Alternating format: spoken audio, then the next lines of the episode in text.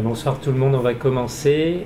Euh, merci pour votre présence euh, pour cette nouvelle séance du, séminaire euh, de la chaire de philosophie à l'hôpital ici à Sainte-Anne. Et je suis très heureux de vous présenter Anaëlle Touboul, qui est enseignante et chercheuse en littérature et je suis très content qu'elle intervienne euh, ce soir parce que, comme vous le savez, on a à cœur dans, cette euh, branche saintanienne euh, de la chaire de philosophie d'illustrer, de, renforcer la présence des humanités à l'hôpital, ici dans un hôpital psychiatrique. on s'est approché des neurosciences, on s'est approché de la psychanalyse, on a navigué avec nos amis lacaniens. Euh, mais il ne, faudrait, pas résumer euh, les humanités à la psychanalyse. Euh, et plein d'autres approches sont essentielles pour l'ouverture que nous souhaitons. Et il est très important de penser avec la littérature. Et ce sera le sujet de ce soir, la littérature. donc je suis ravi que nous puissions emprunter ce chemin avec Anaël Touboul. Alors comme d'habitude, pour ceux qui n'ont pas l'habitude, hein, je précise, euh, donc notre conférencière euh, s'exprimera pendant une, heure ou quelque chose comme ça. Euh, et puis ensuite, nous pourrons discuter, si possible en terminant vers 19h30 ou un peu après, mais pas trop après. donc en commençant par écouter Anaël. Merci beaucoup. Bonsoir à toutes et à tous. Est-ce que vous m'entendez? Non, pas du tout. Ah, comme ça c'est mieux?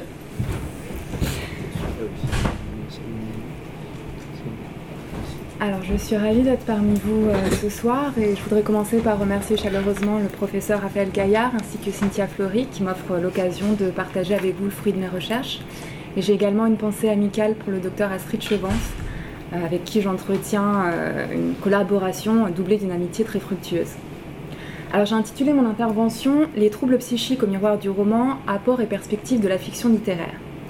Il s'agit en effet d'esquisser une réponse à la question suivante Comment la littérature, et plus particulièrement la fiction romanesque, réfléchit-elle, au double sens de reflet comme de réflexion, ce que les psychiatres appellent maladie mentale et ce que le texte littéraire désigne le plus souvent comme folie J'aimerais d'ores et déjà apporter une précision lexicologique au sujet de ce terme, folie, que j'utiliserai à la suite des romanciers.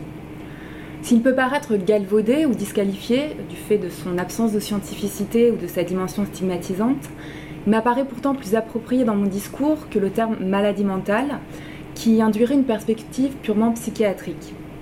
C'est, au-delà de la réalité pathologique, la folie en tant que construction sociale et culturelle, ne prenant son sens en fonction que d'un contexte de perception et de représentation qui la, modèle, qui m'intéresse et que la littérature représente autant qu'elle façonne. J'ajouterai enfin pour clore ce préambule que ma communication de ce soir doit beaucoup au travail de thèse que j'ai mené euh, entre 2010 et 2016 et qui devrait être publié courant 2020 aux éditions Honoré Champion sous le titre Histoire de fou, le roman au cœur de la folie. Voilà, c'est la fin de minutes d'autopromotion. L'exposition Mental Désordre, qui s'est tenue à Paris en 2016 à la Cité des Sciences et de l'Industrie, s'était donné pour objectif, je cite ici le dossier de presse, de déstigmatiser les troubles mentaux en amenant le grand public à porter sur les personnes qui en sont atteintes un regard plus éclairé et loin des idées préconçues.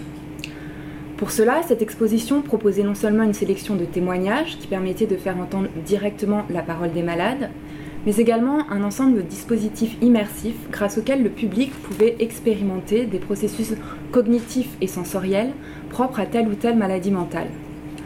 En d'autres termes, cette exposition donnait l'occasion à tout à chacun de se mettre littéralement dans la peau d'un fou. Ce projet culturel et scientifique m'est apparu comme une réplique au constat pessimiste formulé par Marcel Gaucher au sujet de la place réservée, dans la France de ce XXIe siècle naissant, à ceux que l'on nomme communément les fous, que ce soit sur le plan de la prise en charge médicale et sociale, de la réflexion intellectuelle ou des représentations collectives. En effet, lorsqu'on l'interroge en 2011 sur les conséquences du mouvement antipsychiatrique mené dans les années 60-70, le philosophe et historien déclare Les fous réels qui ne ressemblent pas aux fous sympathiques de la contre-culture ont cessé d'intéresser qui que ce soit. Selon lui, la critique menée par la mouvance antipsychiatrique, et je le cite de nouveau, a été conduite au nom d'un mythe de la folie comme force positive en quelque sorte, que les institutions auraient eu pour charge de réprimer, d'exclure.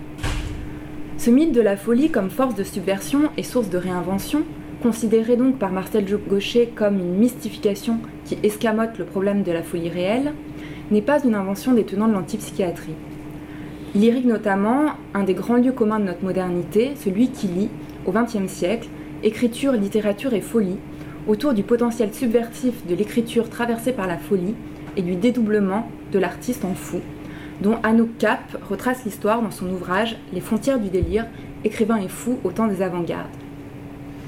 Cette analogie entre l'acte d'écrire et la, folie, développée par Michel Foucault qui en montre la part d'historicité, se forge au cours de la première moitié du XXe siècle, à un moment où les avant-gardes dites historiques, notamment surréalistes, tissent des liens nouveaux entre l'artiste et la figure du fou.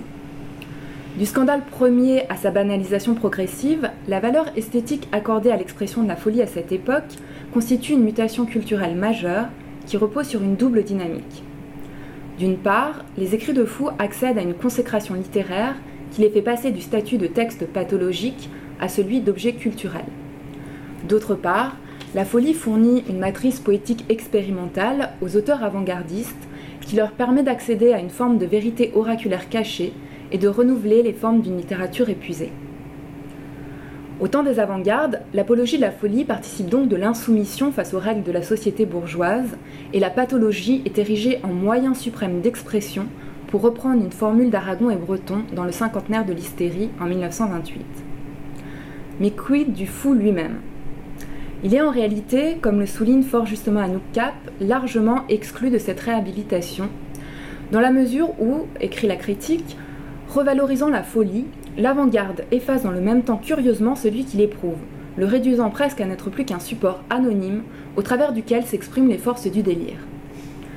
Certes, les confessions déchirantes d'Antonin Artaud font sauter les barrières de cette folie poétique apprivoisée par l'esprit dont se réclament ceux qui furent un temps ses compagnons de route. Et les surréalistes militent en faveur d'une révision du sort et du statut des internés. Mais ce sont avant tout les potentialités créatrices de la folie sa nature de médium vers une réalité considérée comme transcendantale qui intéresse les artistes, et non l'individu qui en est affecté. La figure du fou est un fantasme culturel modelé par la psychiatrie comme la littérature, qui influence de manière fondamentale les discours et les pratiques artistiques des avant-gardes, mais le trouble mental tel qu'il peut être éprouvé par un sujet est loin de figurer parmi les préoccupations de ces littérateurs. Or, et c'est là où je voulais en venir, au cours de cette première moitié du XXe siècle, apparaissent dans le champ romanesque un certain nombre d'ouvrages qui prennent précisément le contre-pied de ce phénomène en mettant l'expérience de l'aliéné au cœur du projet de l'écrivain et en plaçant le fou, en tant que subjectivité individuelle, sur le devant de la scène littéraire. Ébauchant une tendance dont les prolongements se dessinent tout au long du siècle, ces textes qui s'emparent de la folie non plus comme puissance de création, mais comme objet de représentation, invite le lecteur, bien avant l'exposition parisienne de 2016, à se glisser, par le biais de l'immersion fictionnelle, dans la peau de celui ou de celle dont l'esprit est altéré par un désordre psychique. Raconter la folie de l'intérieur, en faire partager le vécu, tout en se jouant des fantasmes et des stéréotypes qu'elle engendre, tel est ce à quoi s'attellent ces romanciers, qui concentrent leur intérêt non plus sur le mythe de la folie, mais sur le sujet fou. La production de ces auteurs forme une classe de texte, si ce n'est entièrement homogène, du moins cohérente, sur laquelle j'ai fondé mes recherches doctorales et que je proposais de nommer Histoire de fou, et dont je vous propose ici une liste non exhaustive.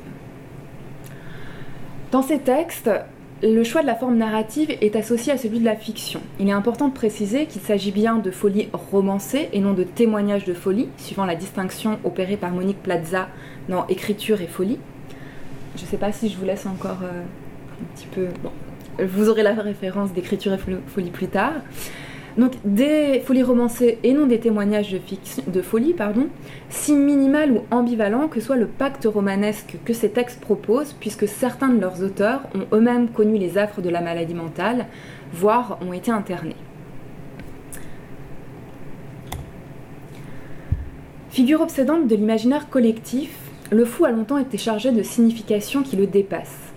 Le mythe de la folie comme ferment d'une contre-culture dénoncée par Marcel Gaucher n'est que le surjon d'un phénomène bien plus ancien, qui a dans le même temps exhibé la folie et tenu le fou réel éloigné de la scène littéraire. En effet, si la folie y fait recette, les fous n'en ont été bien souvent que des figurants.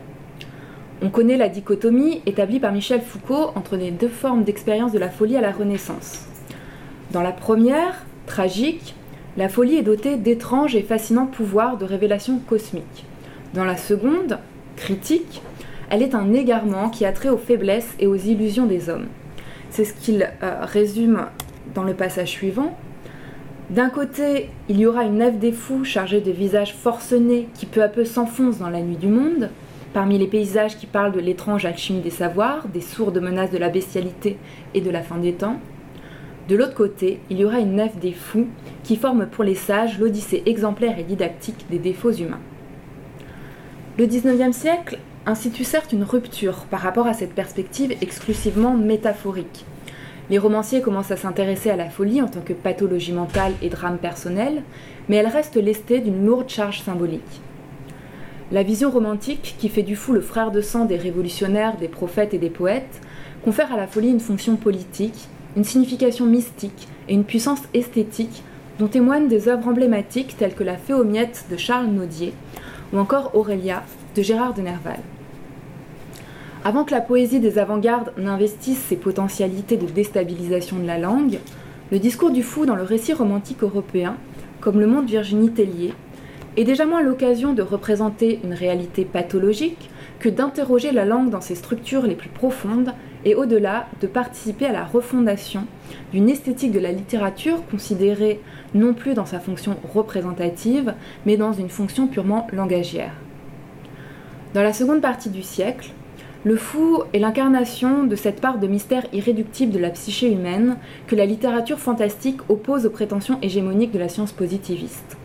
Et je vous renvoie à ce sujet à l'ouvrage de référence de Gwenaël Pono intitulé La folie dans la littérature fantastique. La figure du fou est encore, dans la littérature anti-aliéniste de la fin du siècle, victime d'une forme d'oppression sociale, légitimant le déploiement d'un discours contestataire. Le personnage de fou est ainsi la plupart du temps un simple support, prétexte à la représentation d'une folie fascinante et séditieuse, subordonnée à des fins qui la dépassent, que ces fins soient esthétiques, morales ou politiques, une approche que l'on retrouve dans la manière dont les avant-gardes du début du XXe siècle, puis la contre-culture des années 60-70 s'emparent de la question de l'aliénation mentale. Or, à l'opposé de cette mythification et de cette instrumentalisation, les auteurs des histoires de fous mettent au contraire en œuvre un décentrement du regard littéraire de la folie vers le fou du mythe à l'individu. Ce sont les modalités et les logiques de cette émancipation de la figure du fou et de son affirmation comme sujet autonome au sens à la fois de thème comme de subjectivité dans l'espace romanesque, que je me suis attachée à éclairer dans ma thèse. Dans ces romans psychologiques, donc, qui constituent le corpus des histoires de fous, euh, les auteurs s'emploient à décrire le parcours intime d'un personnage confronté à l'épreuve du trouble mental. Et c'est avant tout la folie en tant que déperdition singulière, et non symptôme ou métaphore de quelque chose qui l'excède, qui intéresse le romancier. Même si elle permet de faire réfléchir euh, sur la place du fou dans la société, et plus largement sur la condition humaine, la représentation de la folie n'y est pas asservie à une visée idéologique. D'une écriture plus conventionnelle qu'expérimentale, les récits que j'ai étudiés ne représentent pas la parole ou la pensée folle dans le dessein de déconstruire ou de faire bouger les lignes de la littérature. La folie est en quelque sorte insignifiante au sens où elle ne signifie pas autre chose que ce qu'elle est, un état mental affectant un sujet humain, entendu comme une individualité donnant sens à ce qu'elle vit. Les romans abordés, en se centrant sur un héros aliéné, à la fois foyer et objet principal de la narration, puisque ce sont des romans en focalisation interne, c'est-à-dire qu'on se situe dans l'esprit du personnage euh, de fou, imposent donc ce personnage comme un être accessible à l'intellect et à l'empathie. Ils s'inscrivent en cela dans la continuité de la rupture instituée par la découverte moderne de l'aliénation, qui fait du fou une subjectivité consciente d'elle-même et de sa maladie. Il s'insère également dans le sillage de ces récits mis en avant par Michel Foucault dans Histoire de la folie à l'âge classique, qui redonne au fou, dès le début du XIXe siècle, la parole à la première personne. Ce que les romanciers cherchent à nous révéler, ce n'est pas la vérité des psychiatres, mais l'expérience éprouvée de la folie. il n'est plus question, comme chez les écrivains naturalistes du XIXe siècle, de poser le regard objectivant du médecin positiviste sur un cas clinique, mais de rendre compte de la folie vue de l'intérieur. L'intrigue romanesque se resserre alors sur l'histoire et l'exploration d'une subjectivité aliénée, centre de perspective du récit. L'itinéraire du roman épouse le cheminement et les méandres d'un esprit perturbé qui continue néanmoins de posséder une connaissance réflexive de sa propre existence. La formulation et la diffusion au tournant du XXe siècle des théories psychanalytiques dans le domaine des sciences de la psyché et le glissement décisif en miroir à la même époque d'un réalisme objectif à un réalisme subjectif en littérature jouent un rôle essentiel dans le développement de ce type de récit auquel certains textes de la littérature du XIXe siècle avaient ouvert la voie, et je pense notamment aux textes de romanciers russes tels que Gogol ou Dostoïevski, ou du côté français, euh, Nerval ou Maupassant. Les fictions du corpus des histoires de fous remettent par ailleurs en cause la nature supposément universelle que le mythe confère à la folie, pour élaborer des portraits de fous singuliers, largement libérés de la gangue de clichés qui enserre cette figure type. Ces histoires de fous illustrent en cela la belle formule d'Albert Londres dans le compte-rendu de son Tour de France des asiles effectué en 1925. Il n'y a pas un peuple de fous, chaque fou forme à lui seul son propre peuple. Tout en jonglant avec des topoïs de l'imaginaire littéraire et les stéréotypes culturels, les auteurs des histoires de fous dépassent les idées préconçues sur l'aliénation mentale et en offrent une image qui coïncide amplement avec l'observation des psychiatres. Alors que la folie romantique, fantastique et même réaliste se situait du côté de l'excès et de la démesure, hors des normes, hors du commun, hors de l'humain, ces romans mettent en scène une folie presque familière, où l'idéalisation cède le pas à la représentation de troubles intimes et ordinaires qui atteignent un personnage banal menant une existence modeste. Le parcours que j'aimerais suivre aujourd'hui m'amènera à proposer des éléments de réponse à trois interrogations que soulève euh, la confrontation des troubles psychiques au miroir du roman. Je me demanderai tout d'abord de quoi folie est-elle le nom, c'est-à-dire qu'est-ce que le roman construit comme objet qu'il nomme folie. Ensuite, je me demanderai, entre science et fiction, est-ce que le texte romanesque est un terrain euh, de concurrence ou de convergence, donc entre discours littéraire et euh, médical plus précisément? Enfin, je m'interrogerai sur ce que peut la littérature euh, dans le domaine de l'appréhension, de la connaissance, voire même du soin de la maladie mentale.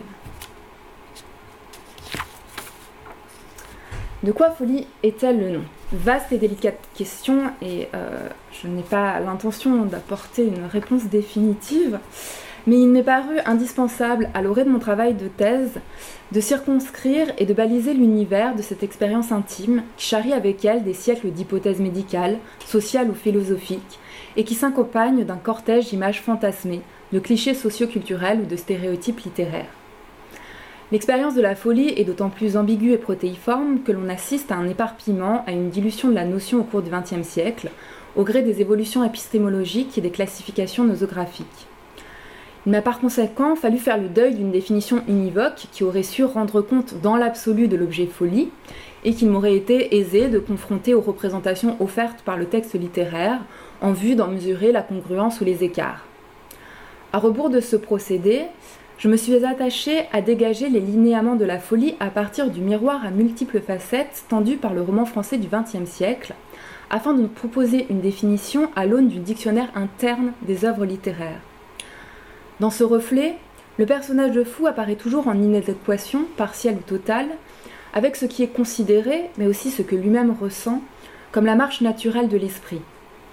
Cette étrangeté psychique s'exprime à travers une constellation de symptômes qui forment un tableau dynamique touchant de manière plus ou moins aiguë chacune des trois sphères qui définissent l'expérience existentielle le sentiment de soi, la relation à autrui et l'inscription dans le monde. Je commencerai par le sentiment de soi. L'altération du sens de soi est pour les psychiatres un des indices précurseurs du développement d'une pathologie mentale.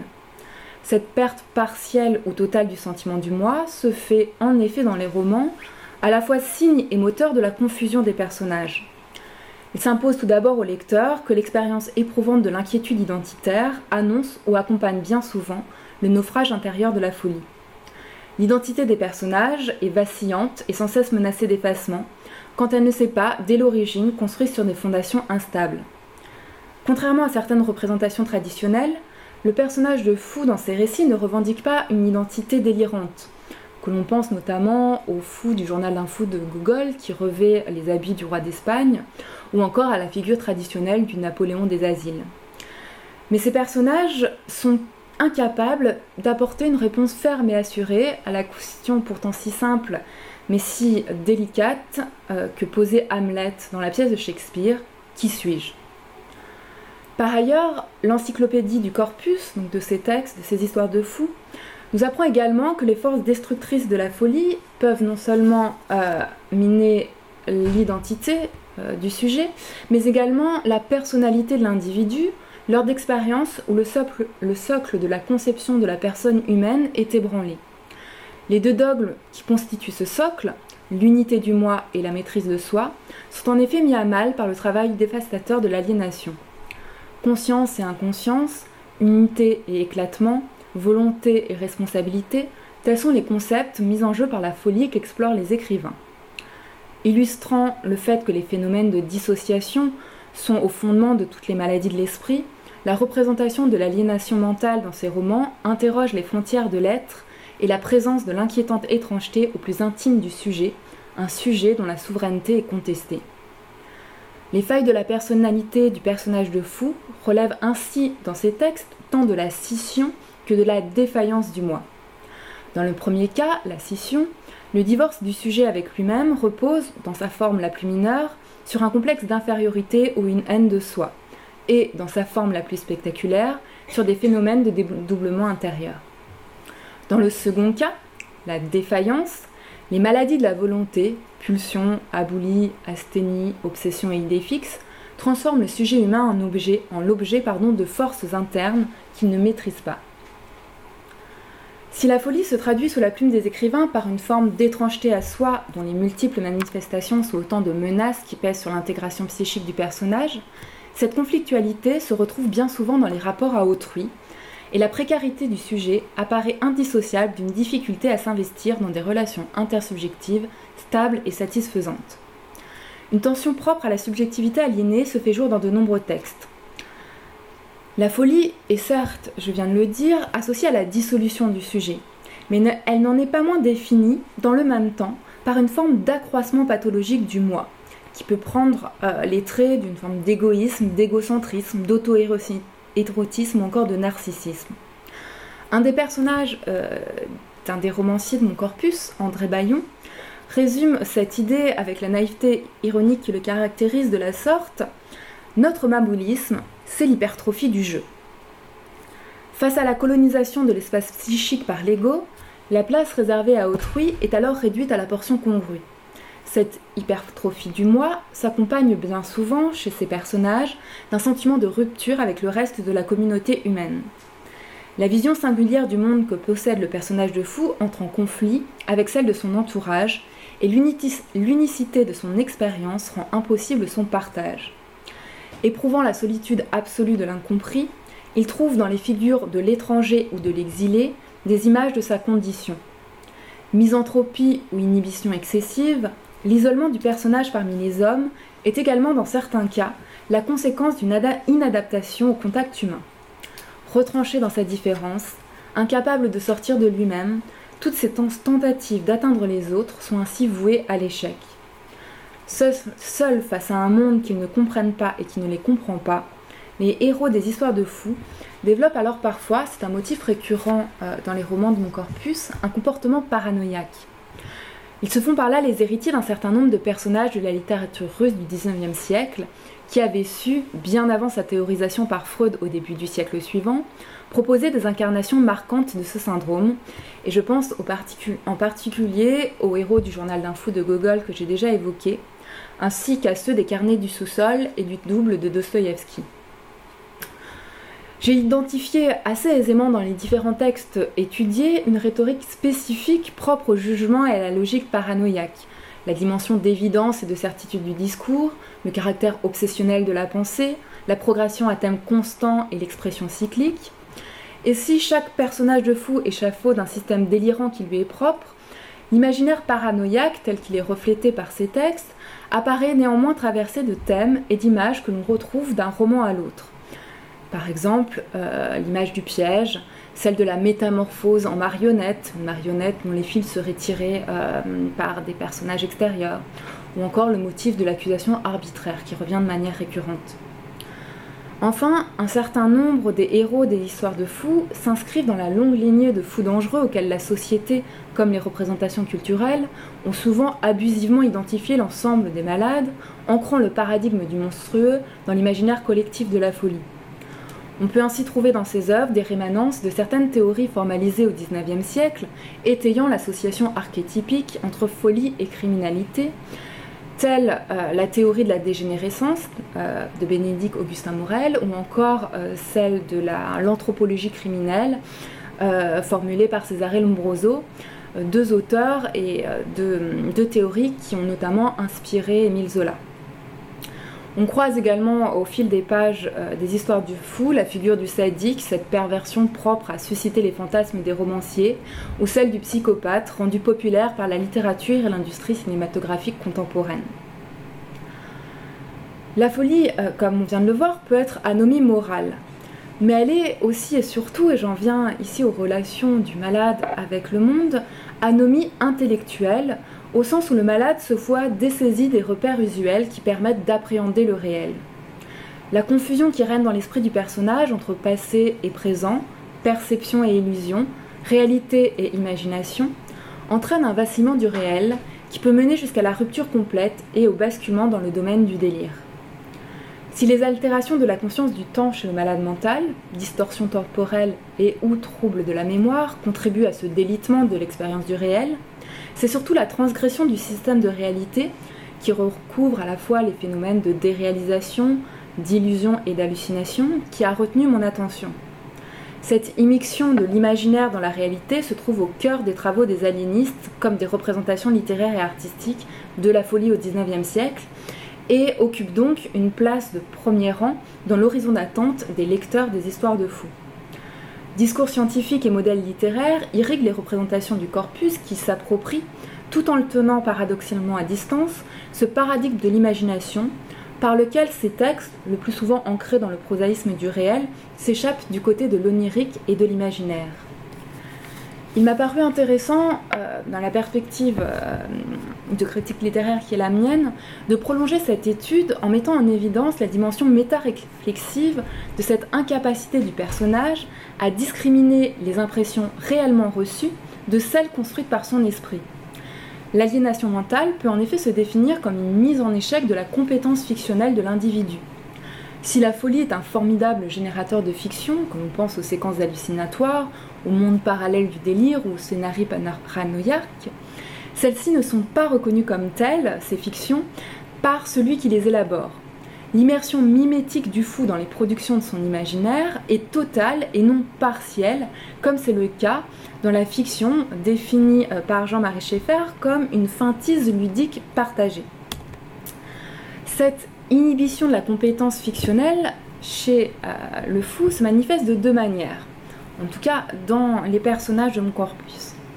D'une part, chez des personnages qui, substituant euh, la croyance à la fiction, cèdent au leurre de l'identification entre monde réel et monde imaginé, c'est-à-dire des personnages qui pensent que le monde dans lequel euh, ils évoluent euh, serait un monde de fiction, en tout cas semblable à la fiction. D'autre part, de manière en miroir inversé, euh, dans des textes où le héros, personnage proprement romanesque au sens ontologique du terme, ne distingue plus, à l'image du Quichotte de Cervantes, ses illusions de lecture de la réalité. Cette fois-ci, le personnage pense avoir été propulsé au sein du monde fictionnel euh, de ses lectures. Enfin, si les héros aliénés s'égarent dans une réalité dont aucune connaissance empirique ne leur permet de s'assurer, et dont le statut ontologique est indécidable, cette confusion est d'autant plus vertigineuse que les catégories pragmatiques et alétiques de saisie du réel, c'est-à-dire les notions de subjectivité et d'objectivité, de vrai et de faux, de probable et d'impossible, sont elles aussi bouleversées, les empêchant d'émettre tout jugement de vérité sur le monde. La psychologie morbide des héros des histoires de fous entrecroise ainsi, autour d'un noyau où l'intégrité du jugement reste sauvegardée, différents types de, de délires, plus ou moins avancés, délires identitaires, hallucinatoires, d'interprétation, paranoïaques, plus ou moins avancés, épisodiques ou durables, qui forment le tableau complexe d'une folie déstabilisant un être au monde dont la précarité dépasse cette seule, seule nébuleuse délirante. D'un bout à l'autre du siècle, des invariants sont identifiables dans les manifestations de ce que le roman nomme folie, même si certaines tendances s'épanouissent plus particulièrement à telle ou telle époque, suivant un effet de mode diagnostique. Que l'on songe au début du siècle à l'hystérie d'Adrienne Musura dans le roman éponyme de Julien Green, ou aux neuroses très freudiennes des héros de Georges Duhamel ou d'André Bayon dans les années 20, euh, ainsi que plus proche de nous à la bipolarité de Clémence Picot dans le roman de Régis Geoffrey datant de 1996. En outre, malgré les variations diverses proposées par chacun des personnages, un certain nombre de tendances et de thèmes récurrents se dégagent, confirmant le constat de Françoise Tilkin, selon laquelle, je la cite, la production délirante n'est pas synonyme d'originalité. Ces échos et leitmotifs s'expliquent au premier chef par le fait qu'empiriquement, euh, de, nombreux euh, traités médicaux le, font remarquer, les malades délirent suivant un certain nombre de schèmes communs. Mais ils mettent également en lumière le fait que les auteurs, pour construire leur folie romanesque, héritent de topoi littéraires et d'archétypes socioculturels puisés au fond commun d'une époque et d'une société donnée. Et c'est sur ce point que je voudrais euh, à présent m'arrêter. En effet, si le visage de la folie tel qu'il se dessine dans les histoires de fous présente une certaine harmonie, c'est qu'il reflète, tout autant qu'il modèle, un ensemble de paradigmes s'imposant au cours du XXe siècle, au gré des avancées et des bouleversements épistémologiques, philosophiques ou encore sociologiques.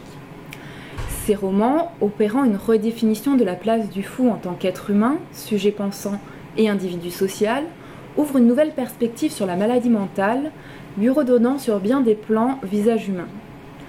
Le fou ne se situe plus ni en deçà du côté de la bestialité, ni au-delà du côté de la divinité de l'humanité.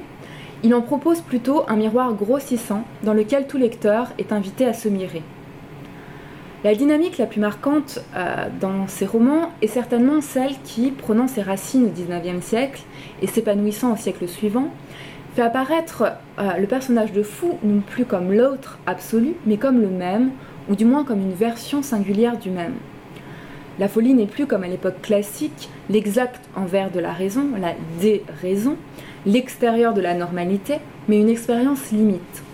Ce caractère liminaire s'exprime dans sa nature a priori oxymorique au regard des stéréotypes qui lui sont culturellement attachés. Elle est, euh, dans les romans que j'ai étudiés, non plus extraordinaire mais ordinaire, non plus insensée mais raisonnante, non plus aveugle mais lucide. À travers cette représentation renouvelée, une tendance se dégage, celle de l'intégration ou de la réintégration de la folie dans un domaine familier et commun, qui est celui d'une humanité partagée, en adéquation avec l'évolution de la pensée philosophique et médicale depuis le XIXe siècle, notamment les travaux de Pinel. Cette euh, évolution substitue progressivement à une division manichéenne entre fou et non fou, une vision scalaire qui établit un continuum fluide entre les catégories du normal et du pathologique. Ce que tendent à démontrer les auteurs des histoires de fous, c'est que la folie n'est pas forcément une expérience de l'extrême. Dans leur roman, cette dernière ne fait pas d'éclat.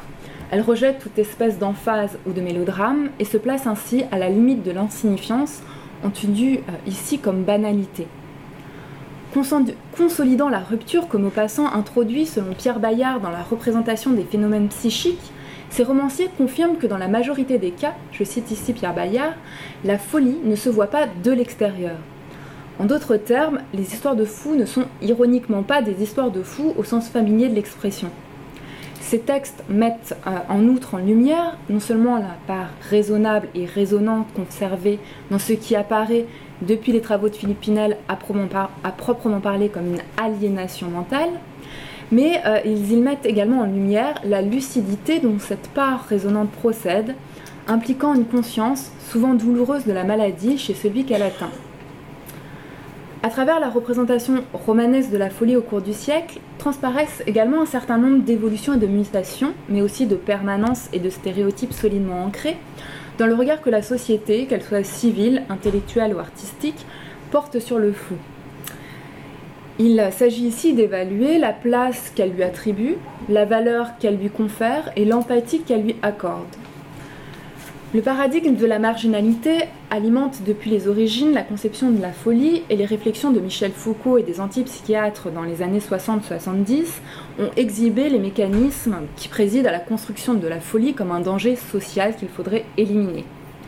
Certains romans du corpus témoignent de la permanence d'une forme de méfiance et d'exclusion envers celui dont la taxation de folie semble in fine correspondre à la seule condamnation d'une inadaptation sociale. Mais si la société, exigeant l'ordre et la conformité au groupe, exclut la folie car elle menace les usages établis et l'identité commune en tant qu'elle est extraordinaire au sens fort du terme, cette singularité paroxystique euh, du malade, bien que source d'ostracisme, est pourtant parfois euh, revendiquée par le fou lui-même. C'est en tout cas le cas euh, de ces personnages romanesques. La folie peut en effet apparaître dans certains récits au-delà de celui qu'elle touche comme un moyen de se définir, d'exhiber une différence dont il s'enorgueillit. Le sentiment d'extase ou de distinction qui l'accompagne quelquefois explique qu'il est difficile à l'aliéner de renoncer à une part de sa personnalité qui, si pathologique soit-elle, donne sens à son univers intérieur. Il m'a importé également de m'intéresser au devenir du registre moral et philosophique associé à la folie dès l'Antiquité. Depuis la folie prophétique platonicienne, le fou, héros d'une sagesse occultée, assume en effet au fil des siècles, parmi ses multiples fonctions, celle de révélateur des failles de la raison. La Renaissance marque véritablement l'ouverture de l'ère des morosophes, les morosophes de Moria à la folie, Sophia à la sagesse, qui sont ces sages fous euh, censés faire entendre la vérité et tomber les masques des faux sages. D'ailleurs, dans euh, son éloge de la folie, euh, Erasme propose une définition paradoxale de la folie comme une sagesse intempestive, inopportune. Il y développe l'idée que formule Pascal près d'un siècle plus tard, dans un aphorisme resté célèbre, les hommes sont si nécessairement fous que ce serait être fou par un autre tour de folie de n'être pas fou à son tour. Le fou est donc une figure ambivalente, déraisonnable d'être trop sage. À la fin du XVIIIe siècle, le neveu de Rameau, euh, de Diderot, inaugure, selon Michel Foucault dans Histoire de la folie à l'âge classique, toute une mode littéraire dans laquelle la folie énonce, je le cite, parmi tant de vains propos et dans la grammaire insensée des paradoxes, quelque chose qui a un rapport essentiel à la vérité. Figure clé de la littérature romantique, éclairant le commun des mortels du flambeau de sa présence foudroyante, le fou fait entendre au XIXe siècle, comme le montre Virginie Tellier, la voix insistante, quoique discrète, d'une pensée en mode mineur qui parcourt tout le siècle à l'ombre des grands mages romantiques. Dans la deuxième moitié du siècle, on est toujours au XIXe, se déploie encore plus largement, chez les romanciers comme chez les hommes de science, l'idée que la folie est le lot d'esprits supérieurs et le ferment d'une puissance créatrice remarquable. Zola, Maupassant et Nerval reprennent ce, cliché doxologique largement partagé qu'exprime le narrateur de la nouvelle euh, de Maupassant intitulée La peur lorsqu'il s'interroge Sait-on quels sont les sages et quels sont les fous dans cette vie où la raison devrait souvent s'appeler sottise et la folie s'appeler génie? Cette sagesse transcendante de la folie, ou du moins son pouvoir heuristique, est célébrée par les avant-gardes du début du XXe siècle, notamment par les surréalistes. Pour André Breton, la folie, magnifiée et dépourvue de son caractère pathologique, prend la forme d'un état de grâce, d'un suprême recours contre une vie dépourvue de signification tant qu'elle reste asservie à une conception du monde dénaturé. Si son expérience est quant à lui celle tragique de la pathologie, Antonin Artaud s'attache également à défendre la figure d'un fou visionnaire inspiré, ayant accès à des vérités impénétrables pour celui que l'interné de Rodez appelle le bourgeois confit, bouffi de certitudes raisonnables. Selon lui, les aliénés, à l'image de Van Gogh, sont des natures d'une lucidité supérieure qui leur permet, en toutes circonstances, de voir plus loin, infiniment et dangereusement plus loin que le réel immédiat et apparent des faits. Euh, ce, petit, euh, ce, petit, panorama historique euh, m'a permis de montrer que le miroir grotesque d'une société, que la folie se faisait miroir grotesque d'une société déréglée et qu'elle véhiculait à travers les siècles un message de contestation du système imposé et elle se faisait révélatrice d'une vérité cachée. Or, précisément, il est remarquable que dans les romans du XXe siècle que j'ai étudiés, le personnage de fou euh, n'assume pas, ou du moins pas principalement, cette fonction de dévoilement des dysfonctionnements de l'ordre établi. Je le relis euh, notamment à cette volonté de refuser toute sublimation, qu'elle soit esthétique ou philosophique, de la maladie mentale. Alors néanmoins, on retrouve ponctuellement euh, dans certains romans l'idée que la folie individuelle peut s'avérer un réflexe salutaire face à la folie collective d'un monde traversé d'absurdité, de tension et de violence. Et je pense notamment euh, au roman d'Alexandre Vialat intitulé Le fidèle berger, qui a été inspiré euh, au romancier euh, par sa propre expérience de la maladie mentale. Il fut en effet interné en 1942 suite à son expérience de la drôle de guerre, donc de soldats lors de ses non-affrontements. Dans ces textes, donc notamment dans le roman d'Alexandre Vialat, sagesse et folie sont alors prises dans un mouvement dialectique de renversement et leurs frontières sont largement questionnées. Enfin, le dernier point euh, sur lequel je voulais revenir au sujet de ces différents paradigmes, c'est sur l'idée de souffrance, qui a longtemps été tenue éloignée par les littérateurs du champ de l'aliénation mentale. Le stéréotype social et culturel du fou bienheureux connaît en effet une fortune florissante de la Renaissance jusqu'au début du XXe siècle. Sot, insouciant et ignorant des tourments de la vie chez Erasme, dans l'éloge de la folie, il est, pour les avant-gardes historiques, on l'a dit, un être privilégié, trouvant dans ses hallucinations un moyen favorisé d'accès à la surréalité, source de jouissance non négligeable, pour reprendre le mot d'André Breton. Or, il est notable que tous les alinéés représentés dans les histoires de fous sont des êtres en souffrance. Mettant fin au mythe de l'ignorante béatitude du fou, les romanciers lui substituent le thème de la détresse psychique qui ronge les consciences doublement abattues, par l'état douloureux qui est le leur d'une part, et par la conscience de l'anormalité de cet état d'autre part. Si ces textes écornent l'image traditionnelle de la folie douce, ils refusent également la sublimation de la douleur opérée dans l'imaginaire traditionnel de la mélancolie, bien souvent présentée comme la rançon d'une sensibilité supérieure, source féconde de création artistique. Les histoires de fous témoignent, par cette représentation proprement pathique de la folie, du souci inédit pour la souffrance psychique qui se fait jour à l'époque de Pinel, pour qui le fou est un malade mental assistant en victime à la déréliction de son état, et euh, un souci pour la souffrance psychique qui s'impose avec une importance croissante au XXe siècle. Preuve en est lorsque le DSM, le manuel euh, diagnostique et statistique des maladies mentales, qui est une sorte de bible de la psychiatrie, Lorsque ce DSM introduit à partir de 1952 la notion de trouble mental, il a défini cette notion comme un modèle ou un syndrome comportemental ou psychologique cliniquement significatif et associé à une détresse ou à un handicap. Le seuil du pathologique n'est alors plus délimité par une norme surplombante, mais se situe au point de scission entre souffrant et non souffrant. Les diverses images de la folie proposées par les fictions romanesques que j'ai étudiées se trouvent donc à l'articulation de la création littéraire et des représentations culturelles, sociales et médicales de la maladie mentale. La littérature se fait à la fois matrice et chambre d'écho d'un imaginaire commun, dans un mouvement dynamique d'interaction. Au-delà, elles fondent également l'objet même de ces représentations, en mettant à disposition des malades des catégories de comportements reconnus par, lesquels exprimer une détresse et répondent à ce que la société et les médecins attendent d'eux. Le constat a été maintes fois formulé. De manière consciente ou inconsciente, le malade réel se conforme bien souvent aux formes topiques de la folie véhiculée ou construite par les romanciers et plus généralement par les artistes. Dans un système d'innutrition réciproque, le texte littéraire forge donc en même temps qu'il reproduit l'objet folie. Ce dernier, cet objet, traverse tous les champs de l'expérience humaine, personnelle, sociale, scientifique, et se trouve alors pris dans les raies d'un discours hétérogène, littéraire, médical, testimonial, qui s'allie ou se confronte lorsqu'il s'agit d'énoncer une vérité à son propos. c'est donc l'objet euh, du deuxième temps de ma présentation.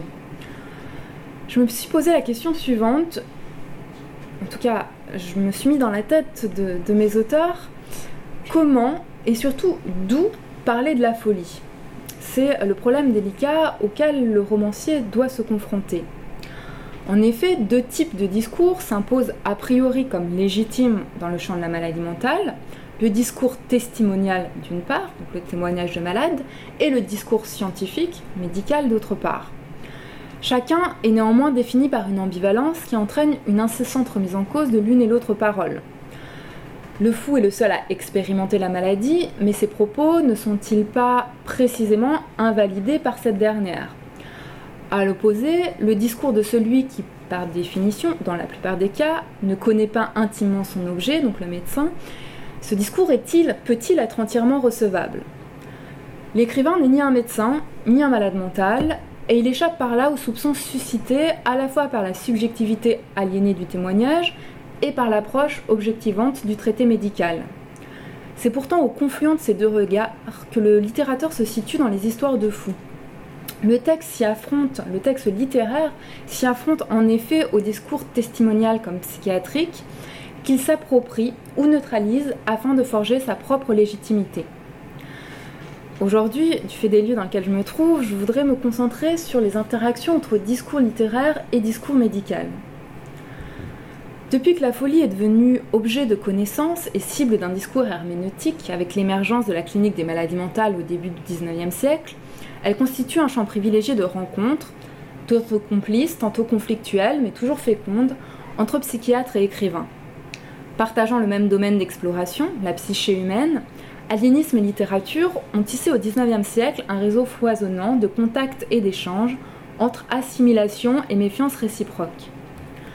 Dans son ouvrage de référence intitulé Lire le délire, aliénisme, rhétorique et littérature au XIXe siècle, Juan Rigoli met en jour l'ambivalence des rapports entre ces deux champs disciplinaires, littérature et médecine, au parcours alors à l'époque convergent.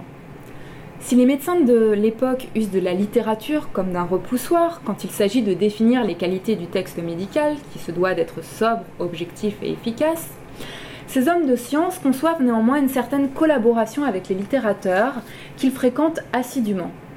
Cette collaboration se traduit par la multiplication dans les traités médicaux de références aux types pathologiques offerts par la littérature contemporaine, ainsi que par la fortune que connaît au XIXe siècle la figure de l'aliéniste écrivain. Quant aux romanciers, leurs positions ne sont pas moins divisées et ambivalentes. Certains textes littéraires s'approprient les théories et les formes du discours aliéniste, notamment euh, les écrits d'écrivains naturalistes, tandis que d'autres textes nourrissent au contraire une controverse en disqualifiant ou en cherchant à concurrencer la lecture du délire que proposent les médecins. Ce sont ces stratégies complexes de circulation entre les deux disciplines qui s'affrontent sur le terrain de la connaissance de la folie, entre rivalité et complémentarité, qu'il m'a importé d'éclaircir. Certes, l'affirmation du modèle organiciste à partir du milieu du XIXe siècle a pour conséquence l'autonomisation de la psychiatrie comme science médicale et l'éloignement progressif des discours littéraires et scientifiques. Néanmoins, les romanciers ne désertent pas pour autant le terrain du savoir sur la folie, même si ces interférences revêtent au XXe siècle de nouvelles formes et adoptent des modalités différentes.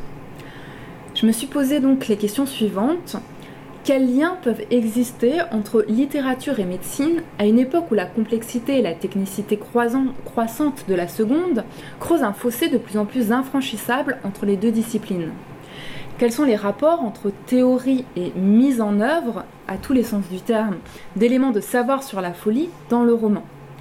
En d'autres termes, comment le savoir théorique irrigue-t-il l'œuvre romanesque et comment celle-ci vient-elle en retour nourrir, déstabiliser déplacer la théorie. Les romanciers sont toujours imprégnés des idéologies scientifiques de leur temps, soit que les auteurs aient eu directement accès à ce savoir, soit qu'il s'agisse de paradigmes qui énervent l'imaginaire scientifique d'une époque et se répandent dans l'ensemble des champs euh, de la culture sous une forme bien souvent vulgarisée. Le texte romanesque se fait en cela la chambre d'écho des engouements de la médecine contemporaine, que les auteurs y souscrivent ou qu'ils les mettent en débat. S'il faut bien se garder d'y voir une simple application mécanique des théories médicales dans les textes littéraires, l'intégration et les interrogations de ce savoir au sein d'œuvres romanesques permettent la diffusion et l'acculturation de ce savoir auprès du grand public. Au cours du XIXe siècle, alors que la psychiatrie moderne est encore en germe, deux théories fondamentales, quelque peu divergentes, orientent l'approche de la folie par les aliénistes et alimentent de prolifiques débats contradictoires. Partisans du spiritualisme d'une part et tenants de l'organicisme d'autre part s'affrontent pour imposer leurs perspectives. Pour les premiers, les spiritualistes donc, les origines de la folie sont à rechercher dans l'âme et non le corps, dans les causes psychologiques et non physiologiques. A l'inverse, aux yeux des seconds, l'état de l'aliéné ne résulte pas d'une défaillance morale mais d'un désordre biologique, plus ou moins important selon la maladie. Les théories psychogènes fondatrices, c'est celles euh, dont était tenant euh, notamment Philippe Pinel, cèdent le pas, dès le milieu du XIXe siècle, aux convictions organogènes, et le développement de la psychiatrie moderne au XXe siècle conforte cette prédominance de l'organicité et du codage de la folie comme maladie mentale. Le roman du début du XXe siècle porte trace de cette évolution en convoquant régulièrement l'analogie entre maladie physiologique et ce que le texte désigne comme une maladie du cerveau. Ainsi, dans le roman Les Demi-Fous, publié en 1905 par Michel Cordet, la comparaison donc entre maladie du cerveau et maladie physiologique, est martelée par la mère du personnage dans un plaidoyer véhément euh, que je vous ai retranscrit, du moins un extrait. Vous ne voyez donc pas que c'est un malade? Eh bien oui quoi, il a une faiblesse de la volonté, comme d'autres ont une faiblesse d'entrailles. Il a une maladie du cerveau, comme d'autres ont une maladie d'estomac. L'étiologie organiciste des troubles psychiques est en outre mise en avant par un certain nombre d'histoires de fous, de même que sont représentées certaines techniques thérapeutiques nées des avancées neuropsychiatriques, comme l'électrochoc, la lobotomie, puis les neuroleptiques. Néanmoins, la révolution épistémologique provoquée à l'orée du XXe siècle par la naissance de la psychanalyse impose une théorie rivale, où le trouble mental retrouve une origine psychologique, puisqu'il résulte des conflits intrapsychiques du sujet. L'émergence et l'affirmation des théories psychanalytiques, qui se diffusent jusqu'à aujourd'hui en parallèle des conceptions neuropsychiatriques, sont loin de laisser les écrivains de la folie indifférents, et la postérité de cette pensée se lit en filigrane dans leurs œuvres tout au long du siècle.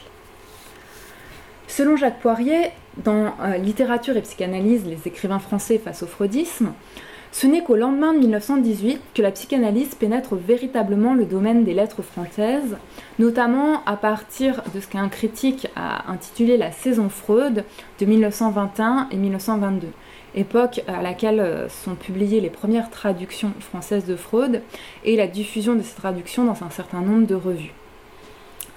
Les œuvres de Georges Duhamel, André Bayon et Julien Green, euh, dont la publication s'échelonne au cours des années 20, sont contemporaines de cette diffusion des théories psychanalytiques dans les cercles intellectuels francophones.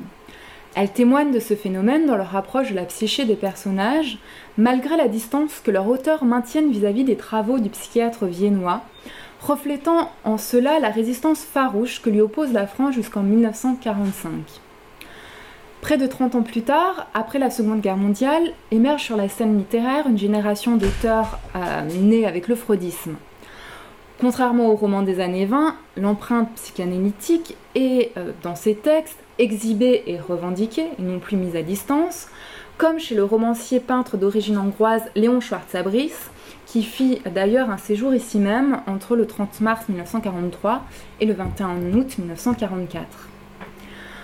Enfin, des textes plus récents, comme La moustache d'Emmanuel Carrère, publié en 1986, témoignent d'une certaine désaffection vis-à-vis de la psychanalyse depuis les années 70, une désaffection supportée par l'apparition de nouvelles contestations idéologiques et des limitations pratiques. Ceux qu'on appelle les psys sont dorénavant de plus en plus traités comme des charlatans aux théories fantaisistes, voire nuisibles pour leurs patients, et c'est de ces lieux communs qu'hérite le personnage de Carrère en 1986.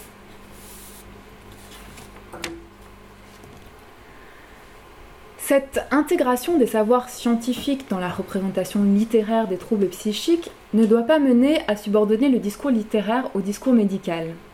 Au contraire, les histoires de fous interrogent le statut d'autorité dans le domaine de la maladie mentale de divers ordres discursifs, médical et littéraire, spécialisés et personnels. Ce faisant, ces romans, ces romans s'affirment comme le lieu de production d'un savoir alternatif au croisement de ces différentes perspectives. Mené du point de vue de l'aliéné, il replace la subjectivité du malade au cœur de l'approche épistémologique de la folie. Il brise ainsi le silence imposé depuis la fin du XVIIIe siècle par le monologue psychiatrique dénoncé par Michel Foucault et renoue les fils du dialogue rompu entre folie et raison. En donnant directement accès, sans médiation médicale, à la vision du patient, ces récits revalorisent le savoir expérientiel face à l'approche théorique et catégorisante de la médecine. À rebours de l'objectivité et de la technicité du compte-rendu psychiatrique, les écrivains exposent un tableau subjectif de la maladie, où les symptômes apparaissent tels qu'ils sont ressentis. Déplaçant le regard et l'intérêt de la maladie au malade, du cas à l'individu, la visée de ces textes n'est pas l'illustration d'une hypothèse médicale, mais la révélation d'une expérience inaccessible à la science, d'autant plus saisissante qu'elle a parfois été subie par l'auteur lui-même. Face à ce que la langue anglaise désigne par le terme disease, c'est-à-dire la maladie rationnellement reconnue et codée par la médecine, les histoires de fous réaffirment donc le primat de ce que nos voisins nomment illness, l'expérience individuelle et sociale vécue par le malade. Elles font en cela écho, euh, ces histoires de fous, à une évolution épistémologique dans le champ de la médecine à partir des années 30 qui imprègne toujours aujourd'hui la pensée de nombreux philosophes et praticiens de la médecine. Il s'agit de la revalorisation de la subjectivité du patient, dorénavant placée au cœur de la démarche clinique et de la relation thérapeutique. Cette réflexion euh, a été théorisée et diffusée notamment par les travaux de Georges Canguilhem et réinvestie par les tenants de l'antipsychiatrie à partir des années 60. Alors que le geste de constitution des sciences de la maladie mentale correspondait à une objectivation du trouble psychique sous le regard positiviste du médecin, les romanciers que j'ai étudiés renversent le, processus en faveur d'une subjectivation de la maladie dans la représentation qu'en offre le texte littéraire. Ce changement de perspective s'accompagne dans certaines œuvres d'une représentation critique de l'institution psychiatrique, qu'il s'agisse de ses lieux, de son personnel, de ses méthodes ou de ses discours. Le XIXe siècle positiviste avait élevé les plus célèbres représentants de l'aliénisme, Pinel, Esquirol, Charcot, au rang de figures mythiques et certaines représentations littéraires euh, avaient contribué à cette édification hagiographique. Néanmoins, la littérature s'est majoritairement positionnée au cours de l'histoire de la psychiatrie comme un miroir critique. S'inscrivant dans la veine anti-aliéniste qui se développe à partir des années 1860, les auteurs des romans d'asile, selon l'expression de l'historienne de la psychiatrie Haute Fauvel, mettent leur plume au service d'un discours polémique sur les autorités médicales et l'institution asilaire. Au cours du XXe siècle, de nombreux littérateurs reprennent ce discours subversif qui trouve un nouvel essor dans les années 60 avec le mouvement antipsychiatrique. Les auteurs des histoires de fous, qu'il ne faut pas l'oublier, écrivent dans leur grande majorité avant l'émergence de ce courant antipsychiatrique et la publication des travaux de Michel Foucault, s'insèrent pour la plupart dans cette démarche de remise en cause de la souveraineté psychiatrique en exposant ce qu'ils considèrent comme la violence réelle ou symbolique exercée par l'institution asilaire et le discours psychiatrique et en dénonçant les failles du jugement médical. Certaines de ces œuvres, je pense notamment à celle d'André Bayon et d'Alexandre Vialat, ainsi qu'à celle de Léon Charles-Fabrice, dont j'ai déjà parlé, prennent la forme de véritables reportages infiltrés en hôpital psychiatrique. Tout en adoptant contraint et forcé, il faut bien l'avouer, puisqu'ils ont été internés, la méthode de l'observation participante en sociologie, ces romanciers s'inscrivent dans la tradition documentaire de l'enquête journalistique en milieu asilaire, initiée par Jules Vallès à la fin du XIXe siècle, et euh, dans laquelle Albert Londres s'illustra en 1925. Dans le même temps, ces auteurs héritent des mythes, fantasmes et autres topoi qui se sont développés autour des établissements psychiatriques dans le dernier quart du siècle précédent, en littérature comme dans l'imaginaire collectif. Dans ces véritables carnets de vie d'asile, Bayon, Vialat et Schwartzabris réussissent à exposer avec acuité les mécanismes de l'institution psychiatrique anticipant certaines remarques formulées par le sociologue américain Erving Goffman dans son ouvrage intitulé Asile et publié chez Minuit en 1968. Cette dégradation de la figure médicale s'accompagne d'un réinvestissement de l'espace du savoir par le malade lui-même. Car les héros des histoires de fous sont pour la plupart des fous lucides qui multiplient les observations réflexives sur leur cas. Ce sont des personnages qui délirent, certes, mais qui raisonnent également et mieux raisonnent sur leur délire.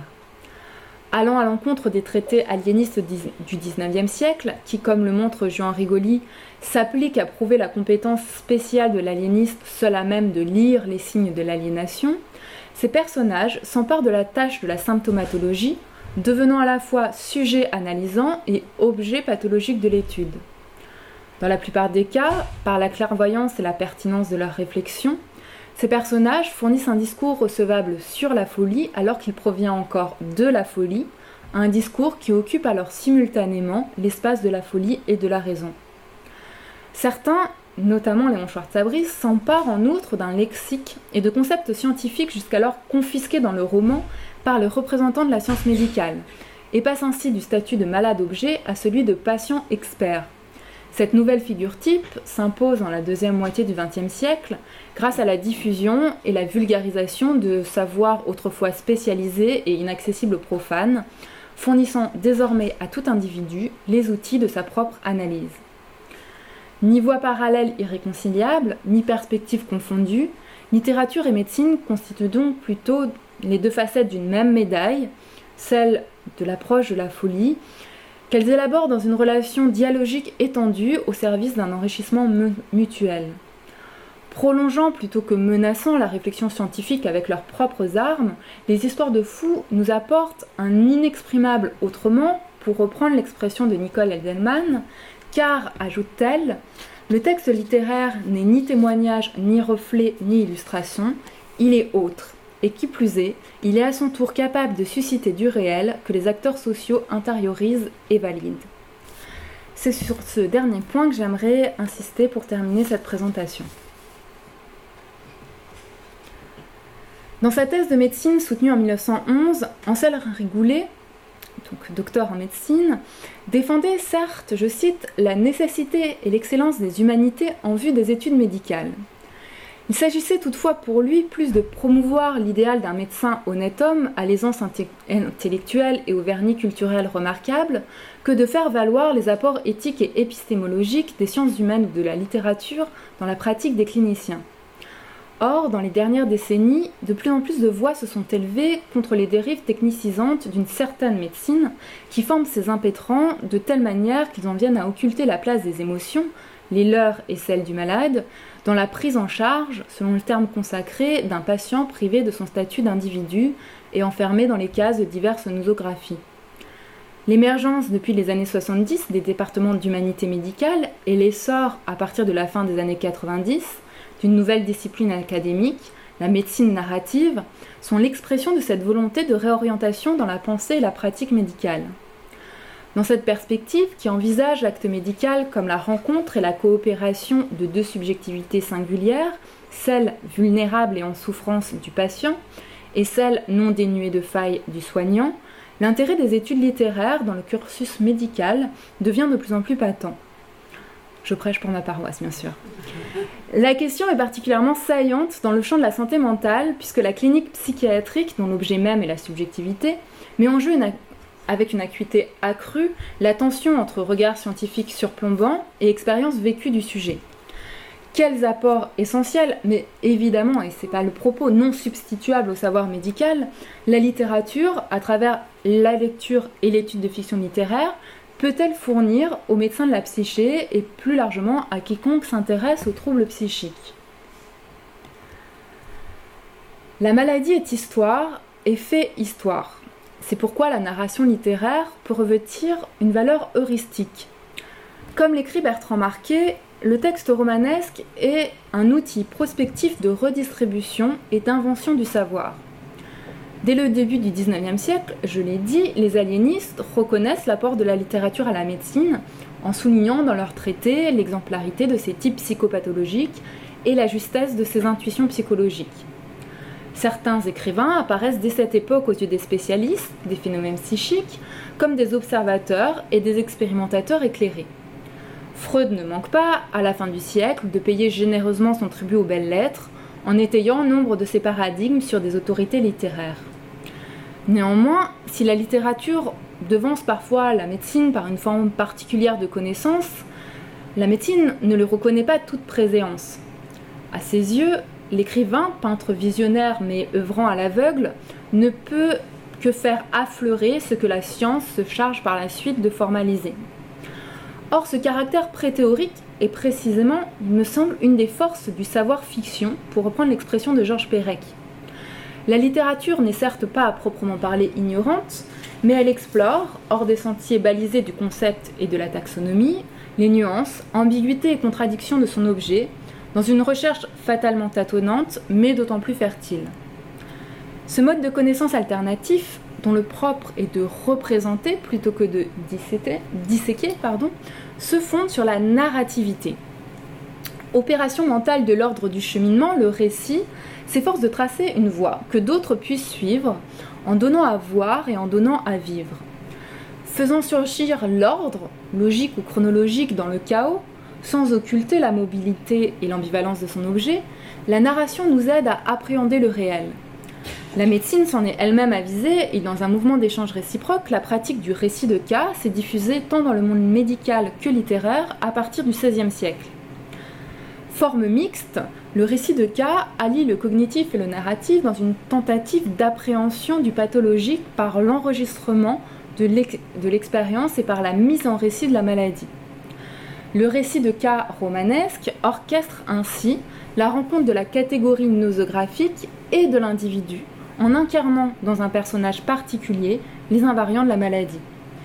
Cette mise en œuvre de la généralité du savoir médical au sein d'une narration singulière présente un intérêt non négligeable dans le cadre de la formation à une médecine centrée sur le patient. La polyphonie, pour reprendre la notion euh, forgée par euh, Mikhail Bakhtin du récit littéraire, permet de plus de relativiser le point de vue univoque du discours médical. Outre que la lecture de récits romanesques confronte le psychiatre ou aspirant psychiatre au-delà du cas d'école à autant de simulations de cas cliniques irréductibles, l'analyse et la critique de textes littéraires peuvent lui permettre d'acquérir des, des compétences indispensables à la pratique de son métier. L'écoute du médecin face au discours du patient sur l'histoire de sa maladie est en effet analogue à la posture herméneutique du lecteur. C'est en se fondant entre autres sur cette certitude que Rita Charon, professeur de médecine clinique à l'Université de Columbia et docteur en littérature anglaise, initie dans les années 90 l'enseignement de la médecine narrative qu'elle théorise dans son ouvrage publié en 2006, donc en langue anglaise, et traduit pour la première fois en France en 2015. Énonçant les caractères narratifs de la médecine, Rita Charon y prend acte de la place essentielle du récit dans la pratique clinique, qu'il s'agisse de la création ou de la réception d'histoire. Elle met alors en lumière la nécessité fondamentale de développer la compétence narrative des médecins, de la lecture attentive à l'écriture réflexive, afin qu'ils sachent écouter et interpréter la souffrance du patient, y répondre et en témoigner. La lecture exégétique de textes littéraires, l'apprentissage des concepts, du langage et des pratiques de la théorie narrative, ainsi que l'engagement dans des activités d'écriture, peuvent permettre de sensibiliser à l'importance du récit du malade dans une perspective diagnostique mais aussi thérapeutique. Cette initiation à une écoute attentive et bienveillante qui enrichit l'analyse séméologique et renforce l'alliance patient-soignant dans le cadre d'une approche individualisée du soin est doublement essentielle en psychiatrie.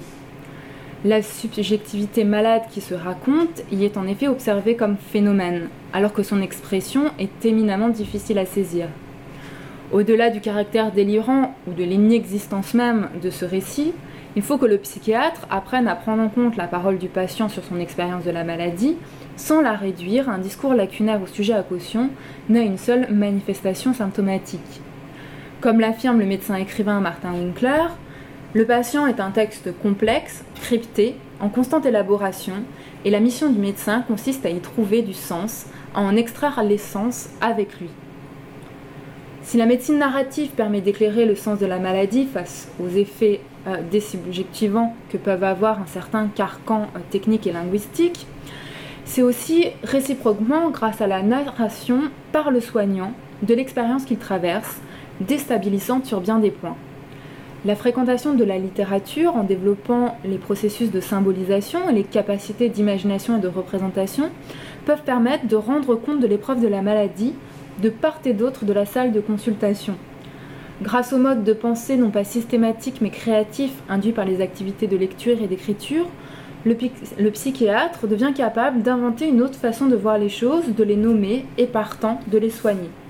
Dans cette perspective d'éthique narrative, le soin réside ainsi tout entier dans la relation, au double sens de lien et de récit, à laquelle l'entraînement narratif doit préparer le médecin. Certaines fictions, dont font partie donc les histoires de fous, en donnant accès à l'intériorité de la conscience troublée de personnages aliénés et en rendant possible l'identification à ces derniers, constituent en outre un espace de médiation propre à faciliter l'échange entre psychiatres et patients. Plaidant en faveur de la nécessité du retour des humanités dans les études de médecine, Gérard Danoux rappelle, je le cite, que le récit a le pouvoir immémorial et inaliénable de transmettre des expériences humaines. Le roman fournit au lecteur une voie d'accès à la compréhension de la maladie mentale différente de celle proposée par la science, lui permettant d'atteindre une vérité humaine, existentielle, que la distance théorique met parfois hors de portée de la médecine. Il ouvre une nouvelle perspective sur la maladie mentale qui est décentrée, incarnée et appréhendée au sein d'un trajet de vie. Que les représentations qu'elle soient inspirées par le vécu du romancier, que celles-ci soient le fruit de l'observation, de la documentation et de son imagination, la littérature peut constituer une source d'enseignement complémentaire. Du reste, en promouvant euh, la notion de patient expert et en démontrant que cette notion reste valable dans le cas des patients psychiatriques dont l'esprit est fragilité par les assauts de la maladie, la fiction littéraire rééquilibre la relation hiérarchique traditionnelle qui lie psychiatre et patient. Elle met à jour et pallie les dissymétries instaurées dans l'espace du langage par le développement de la clinique des maladies mentales, dont la violence symbolique est analysée en ces termes par Gladys Wine et Marcel Gaucher, Faire de l'autre, en tant que totalité individuelle en laquelle se loge la maladie, un objet de connaissance, s'attribuer sur lui un droit entier d'investigation, se donner la complète disposition de sa personne en fonction d'un partage rigoureux entre le sujet qui sait et celui ramener son regard à la pure objectivité. Dès lors, on peut se demander en quoi le geste communicationnel de la fiction littéraire est plus à même de bâtir un lieu de rencontre entre le soignant ou l'aidant et le patient, que celui de la parole testimoniale. La pratique de la médecine mentale contemporaine et son orientation existentielle pose comme une nécessité la capacité du médecin à se projeter dans la situation du malade. C'est le même effort qui permet de lutter plus largement au sein de la société contre la stigmatisation des troubles mentaux. En cela, la fiction littéraire est un adjuvant inestimable. Alors que le témoignage éveille indéniablement l'intérêt et l'empathie du lecteur par son authenticité, il situe pourtant ce dernier, le lecteur, dans une relation d'extériorité à l'expérience rapportée. A l'inverse, le texte de fiction, délivré de l'asservissement à la véridicité des faits, permet au lecteur, grâce à sa puissance de projection analogique, de passer de l'objectivation à une subtile adhésion à la réalité du malade mental. Jean-Marie Schaeffer, dans l'essai Pourquoi la fiction que j'ai déjà cité, insiste sur la manière dont la fiction en tant qu'opérateur cognitif, mobilise l'imagination et par le biais de l'immersion fictionnelle, nous permet des expérimentations qui ne sont pas sanctionnées directement par le réel. En étendant le lieu virtuel de l'expérience psychique, la fiction force ainsi le bouclier de l'inimaginable, protection confortable qui nous tient éloignés, dans la réalité, du territoire de ce qu'on appelle folie. Par le biais de la simulation mentale en laquelle consiste l'acte de lecture, le lecteur d'un récit de folie adopte momentanément le point de vue de l'aliéné, bien qu'il ne partage dans la vraie vie aucun état psychique avec lui. Il atteint par là une forme de compréhension empathique de la maladie mentale. Afin de susciter l'implication émotionnelle nécessaire à ce phénomène, le romancier met en place différentes stratégies pour rendre crédible son personnage de malade, le fondre dans l'universel et appeler le lecteur dans son monde en ouvrant un vaste champ d'identification. La fiction permet dans le même temps de maintenir une forme de garde-fou au sens plein du terme, un filtre qui rend acceptable l'expérience extrême de la maladie mentale grâce à l'émotion esthétique du travail littéraire et au rempart de l'écran fictionnel. Les romanciers entreprennent une mise à l'épreuve de l'indicible par l'élaboration d'une parole qui cherche à négocier avec l'impossibilité d'un discours de la maladie mentale, tout en ne se limitant pas à un discours sur la maladie mentale. Ce faisant, ils recréent dans l'espace fictionnel la communauté déliée dans le monde réel entre le malade et l'homme sans esprit.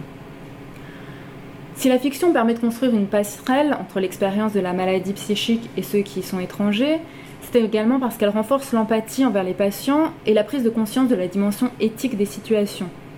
Nombre d'études, de la philosophie morale à la psychologie sociale, ont mis en lumière le pouvoir que possède la narration de développer une puissance d'empathie chez le lecteur qui s'actualise dans la vie réelle. Lire rend meilleur.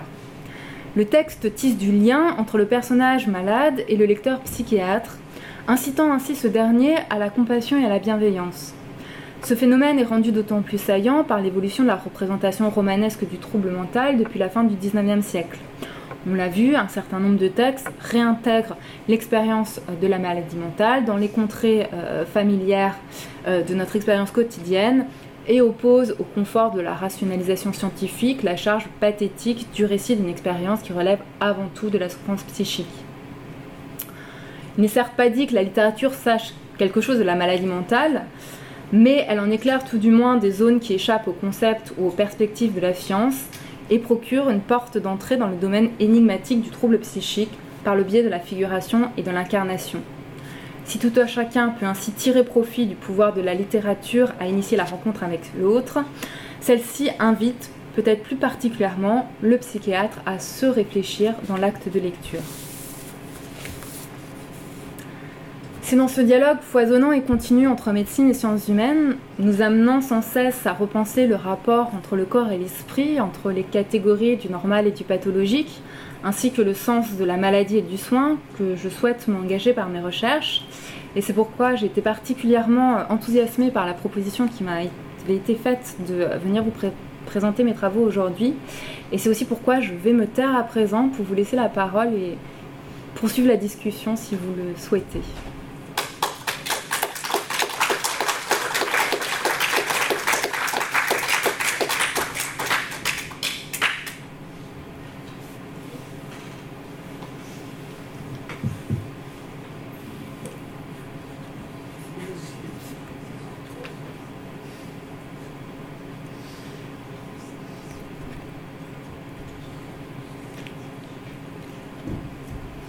questions sur les histoires de fous Peut-être euh, vous voudriez que je revienne sur tel ou tel texte. Bonjour. Est-ce que vous avez essayé de travailler euh, en institution avec des psychiatres, avec des psys euh, et avec des patients Est-ce que ces choses-là vous ont fait penser, vous ont fait faire? Est-ce que vous avez essayé de faire des ateliers? Comment avez-vous travaillé? Alors, je, je n'ai jamais travaillé avec des patients ou avec des malades. Euh, je collabore euh, notamment avec le docteur Astrid Chevance, qui est, psychiatre euh, autour de ces problématiques et dans le, cadre aussi de, l'unité ici qui, veut s'offrir, comme le disait le professeur Gaillard, à la rencontre des disciplines. Je vous avoue que je ne me sens pas armée. Mon travail est celui de chercheuse et non pas de praticienne de soins dans la, l'approche de la maladie mentale. Donc, euh, jusqu'à c'est quelque chose qui me tenterait, pour être tout à fait sincère. Jusqu'à présent, je ne m'y suis pas encore confrontée. Ce que je voulais dire, c'est faire faire une expérience narrative à des psys. À des psys ou à des patients À des psys. Ah non, de, médecine narrative, vous voulez dire? Non, je n'ai pas non plus proposé des ateliers d'écriture euh, à des psychiatres. C'est peut-être quelque chose qu'on pourrait, euh, qu'on pourrait penser. Mais les, il est vrai que la, la médecine narrative s'est développée, comme je l'ai dit, dans les années 90 aux États-Unis. Elle a mis, comme, toujours, hein, tout ce qui nous vient des États-Unis, quelques, euh, quelques années à venir en France. Et c'est assez récent que ça commence à, imprégner euh, la pensée des, différents acteurs. Et donc, euh, je pense que c'est quelque chose qui va à terme se développer et que je cherche à développer, notamment avec le docteur Chauvance. C'est peut-être une attention de ma part, mais vous n'avez pas mentionné Balzac. Alors, tout simplement parce que mon corpus euh, portait sur le roman du XXe siècle. Ah, Bien sûr, euh, Balzac, l'illustre Gaudissart, Louis Lambert euh, fait partie de, ces textes. En fait, je n'ai pas développé ce point ici parce que j'ai déjà été assez longue, mais dans mon introduction de thèse, j'expliquais que si je m'étais intéressée au roman du XXe siècle, c'est précisément parce que le siècle de la folie, c'est le XIXe siècle tant du point de vue euh, du développement de l'aliénisme et les, les, prolégomènes de la psychiatrie moderne, tant du point de vue euh, politique et social, puisqu'on connaît la loi de 1838 qui institue pour la première fois l'obligation d'avoir ce qui s'appelait à l'époque asile dans chaque département, et aussi du point de vue de la littérature. Et donc je me demandais quel était le devenir de ce thème qui aurait pu être en quelque sorte phagocyté par euh, toute cette ascension au XIXe siècle? Et ce qui était intéressant dans la constitution de mon corpus, c'est que hum, quand on parle littérature folie, tout le monde euh, dit ah mais oui bien sûr, folie et littérature XXe siècle, euh, il y a plein de choses intéressantes à dire. Mais quand on cherche des titres de romans, parce que je m'intéressais donc à la représentation fictionnelle, ils sont très peu nombreux.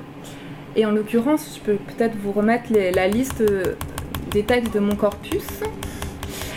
Euh, il s'agit soit de textes d'auteurs complètement inconnus, soit d'auteurs, comme se définissait lui-même Vialat, notoirement méconnus, soit on, reconnaît quelques noms, hein, Duhamel, Grimm, Monterland, euh, Ionesco, mais à chaque fois, le texte sur lequel je travaille est en quelque sorte à part dans leur production, assez peu étudié, euh, mis de côté. En quelque sorte, et euh, le solitaire de, Ionesco est assez représentatif puisque c'est le seul roman, donc c'est un apax générique dans l'œuvre de Ionesco. Et euh, la plupart du temps, on ne sait pas que Ionesco a écrit même en dehors du théâtre, a écrit ce roman publié en 73. Oui, oui, bien sûr.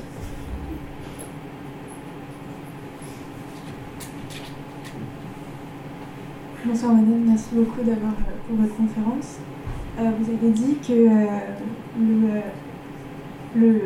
la, personne atteinte d'une maladie psychique avait souvent des, troubles qui étaient à l'image des, créations littéraires, c'est-à-dire que les créations littéraires influaient sur les imaginaires des personnes atteintes de maladies psychiques. Est-ce que ça serait quelque chose qui découlerait d'une lecture ou d'une conscience collective, euh, peut-être euh, historique euh j'ai pas de réponse ferme à la question, je pense que c'est un peu des deux. Il ne s'agit pas, en tout cas dans ce que j'ai lu de travaux de psychiatres qui évoquaient cet aspect, de malades qui auraient lu un roman et reproduiraient exactement ce qu'ils ont lu, donc plutôt, que, comme vous le disiez, d'une imprégnation dans un imaginaire collectif qui est construit en fait par l'orientation littéraire, qu'on ait d'ailleurs lu de première main les ouvrages ou que ce soit des choses qui se diffusent. Et euh, d'ailleurs, ce phénomène, euh, très intéressant, est à relier aussi aux effets de mode diagnostique que les psychiatres et historiens de la psychiatrie euh, peuvent relever en fait au fil des évolutions. C'est aussi parce que ces effets de mode diagnostic se nourrissent par le fait que les littérateurs s'emparent de l'hystérie, par exemple à la fin du XIXe siècle, et donc diffusent aussi dans la population, et donc aussi parmi euh, les patients ou les malades.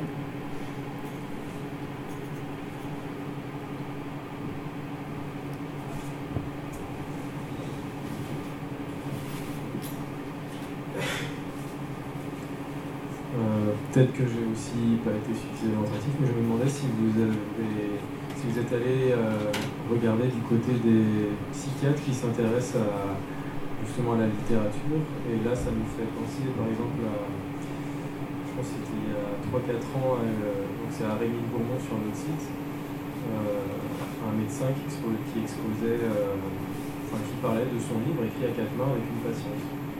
Oui, alors Enfin, c'est deux, deux, choses différentes. Alors, bien sûr que euh, de nombreux psychiatres s'intéressent à la littérature et surtout, plus, intéressant, c'est, euh, ce n'est plus. Euh, comme je disais, le, le personnage type au 19e siècle de l'aliéniste lettré qui euh, passerait ses temps de loisir à écrire de la poésie. Et, bien sûr, c'est ça a imprégné une pensée, une pratique. Et les psychiatres qui aujourd'hui s'intéressent à la littérature, ils la pensent, ils la réfléchissent. Et euh, après, vous parlez d'autre chose qui est la production d'un témoignage de patient, mais à quatre mains. Euh, alors, oui, il y a eu, enfin, notamment dans les années 70, il y a une sorte de défloraison de ce type euh, de, de publication. Alors, soit simplement témoignage de patients, soit en effet, euh, je pense au journal d'une schizophrène de Marguerite Séché, qui est aussi écrit à quatre mains entre la, psychiatre et sa patiente. Euh, ce qui est intéressant, je le trouvais dans mes romans, c'est qu'ils associaient, en fait, dans ces textes, on a un entremêlement de deux voix, la voix de l'expérience, la voix du patient, la voix du témoignage, et puis, en quelque sorte, l'explication, l'analyse, euh, qui est la voix du soignant, du psychiatre. Or, euh, les romanciers sur lesquels j'ai travaillé euh, réconcilient ces deux voix en un personnage, qui est un personnage de malade, en tout cas désigné par le texte comme fou, mais qui s'auto-observe, euh, qui a une démarche réflexive, une démarche aussi alimentée. Je parlais notamment chez Léon Schwartz-Abris, qui, alors ça, fait un peu office de saupoudrage aussi, mais qui convoque de nombreux concepts psychanalytiques, psychiatriques, et donc qui associe les deux sais pas si j'ai répondu à votre question.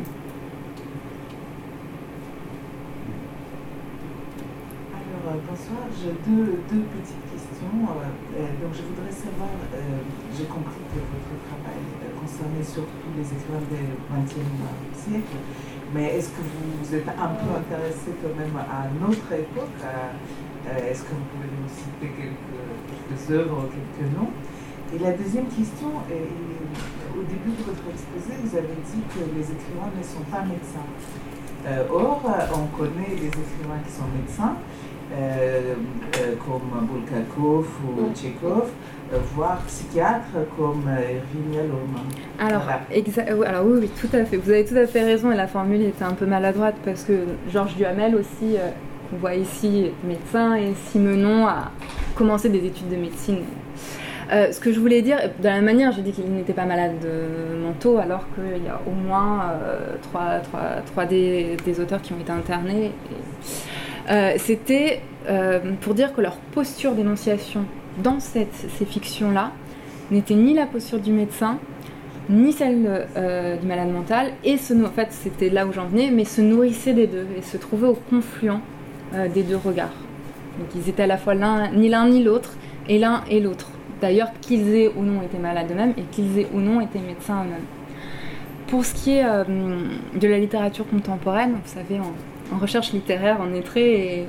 je suis donc 20e mais bien sûr, je me suis intéressée euh, à, notre époque. Euh, aux dernières années, ce que j'ai pu remarquer, notamment j'ai écrit un article sur le fait que il y a une sorte de phénomène éditorial, il me semble, depuis les années 2000, il y a un certain nombre de textes, alors cette fois-ci plutôt tout fictionnels, plutôt testimoniaux, mais qui se veulent littéraires et qui sont donc vraiment euh, publiés par des euh, maisons d'édition littéraires, qui sont non pas des textes de malades, mais des textes de proches. Ce que j'appelle les récits obliques de la maladie mentale, alors que ce soit un parent euh, sur son enfant, un frère ou une sœur, ou un enfant sur son parent. Alors je peux vous citer sur euh, les, enfants. Il y a trois, trois auteurs, notamment, qui ont écrit sur leurs parents euh, bipolaires. Gwenaëlle Aubry, dans Personne. Martine de Rabaudy, avec Electrochoc. Et Delphine de Vigan, dans Rien ne s'oppose à la nuit. Vous avez aussi, pour ce qui est des fratries, Claude Arnaud, Qu'as-tu fait de tes frères Ou très récemment, Olivia Lamberterie, avec toutes mes sympathies. Euh, pour ce qui est, je, peux, pourrais peut-être vous donner une liste ensuite, mais j'ai lu il y a peu un, très beau livre. Alors c'est un livre traduit d'une poétesse colombienne, il me semble, qui s'appelle Piedad Bonnet, dont le fils était schizophrène et qui, s'est suicidé. Donc elle écrit sur, euh, sur à la fois le, deuil, mais aussi l'expérience de mère euh, d'un enfant malade. Donc il y a beaucoup, beaucoup, beaucoup de choses à faire.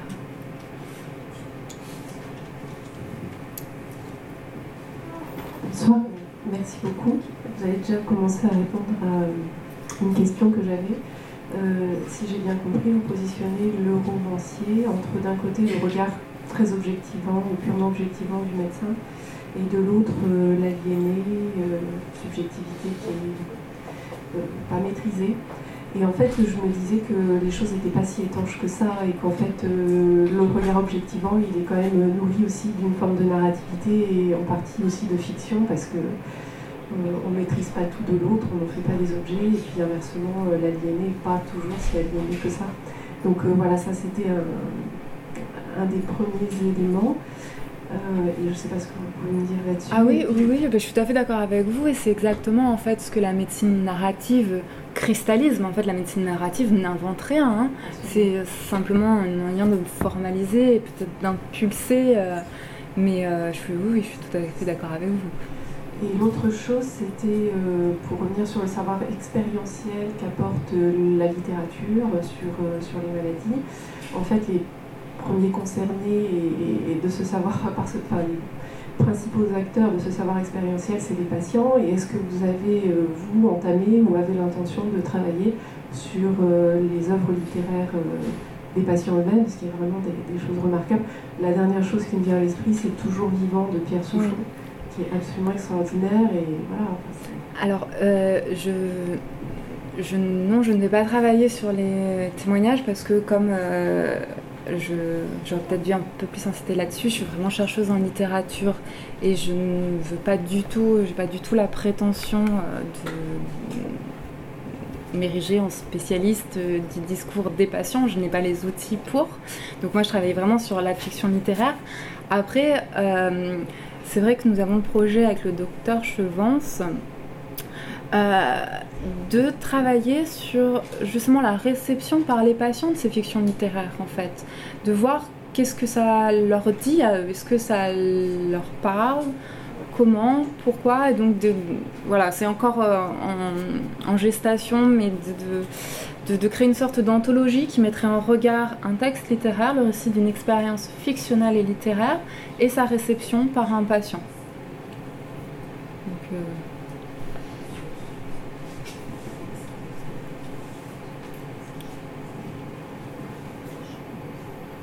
Euh, vous avez dit qu'il y a pu avoir un regard critique, un regard critique de, euh, de la littérature par rapport aux, pratiques euh, des, psychiatres, des psychologues. Est-ce que vous avez pu mesurer une, je veux dire, une, est-ce que la, littérature a pu avoir, a pu